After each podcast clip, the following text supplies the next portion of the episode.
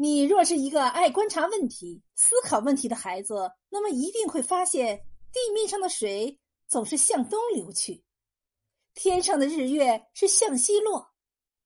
关于这个问题，历史上还有一段神话故事呢。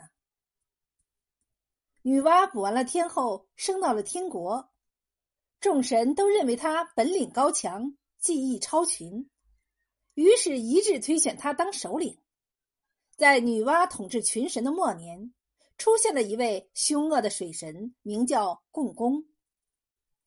共工的长相极为狰狞，鬼脸蛇身，鼻孔朝天，不断的向外喷出绿色的泡沫，牙齿如尖刀一样插在嘴里，交错分布。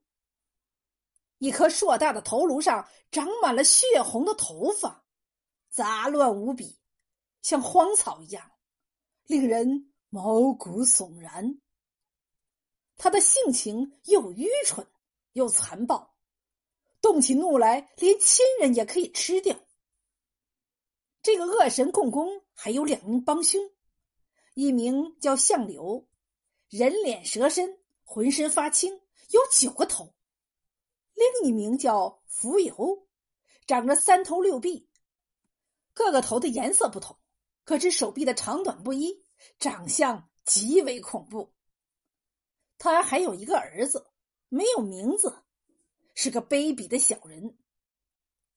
他们四个人狼狈为奸，经常干些偷鸡摸狗、群起作乱的坏事儿，祸害天上人间，让世界不得安宁。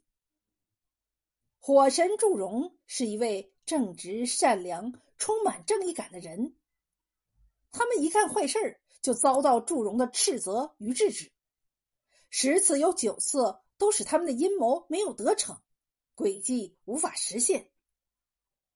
女娲对此事秉公处理，常常表扬祝融，而批评共工。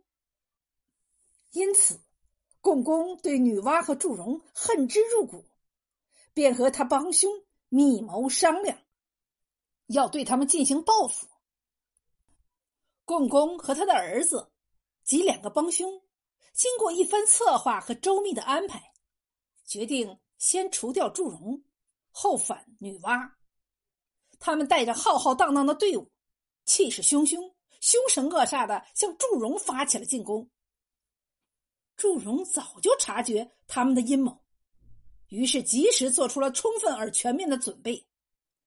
只见他英勇的投入战斗，同共工开始了激烈的搏斗。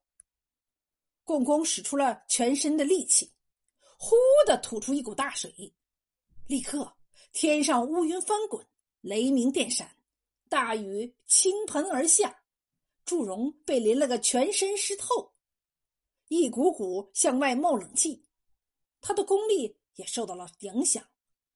共工暂时占了上风。雨中只听见他得意忘形的狂笑。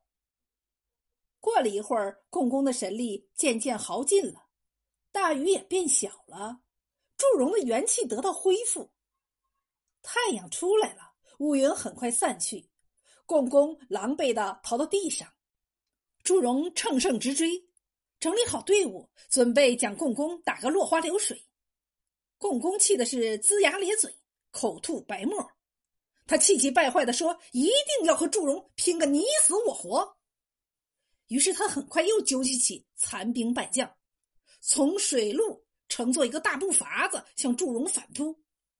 他一边前进，一边呼风唤雨，掀起巨浪，用滔滔洪水攻击祝融，企图用大水来淹死祝融。祝融没有丝毫的畏惧，英勇的带领他的部下。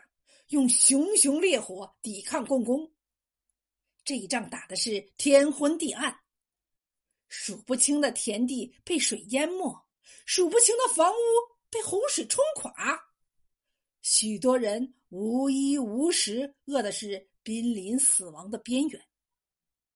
女娲一怒之下，命令祝融发动大火，将共工及其残兵败将烧的是成为灰烬。古言说得好：“害人不成，终害己。”共工发动的战争不正是应了这句话吗？想害死别人，却落到自己被烧死的结局。因此，任何人都不能心存害人之念呐。祝融发动大火的时候，浮游逃得比较快，才幸免一死。可是也被烧得遍体鳞伤了，浑身火辣辣的灼痛，逼迫他一头跳进了淮水，被淹死了。死后变成一只黑熊，经常出来伤害周围的人家的牲畜。最后被当地一位勇猛的青年神箭手一箭给射死了。长了九个头的相柳被烧死后化为厉鬼，常常出来祸害人间。人们知道他有害怕红辣椒的毛病，便家家门前都挂一串红辣椒。自此，他也不敢出来行凶作恶了。共工的儿子眼看着父亲的事业没有取得成功，而且连父亲的性命都丢了，他气得咆哮如雷，吐血万道，一头向不周山撞去。只听轰隆隆。一阵巨响，不周山被撞坏了，他也被撞死了。不周山是一根撑天的柱子，这根柱子一坏，天就向西北倾斜，从此日月总是向西移去。不周山被撞坏引起的震动呢，使大地的东南角缺损，从此。水呢，总是向东流去。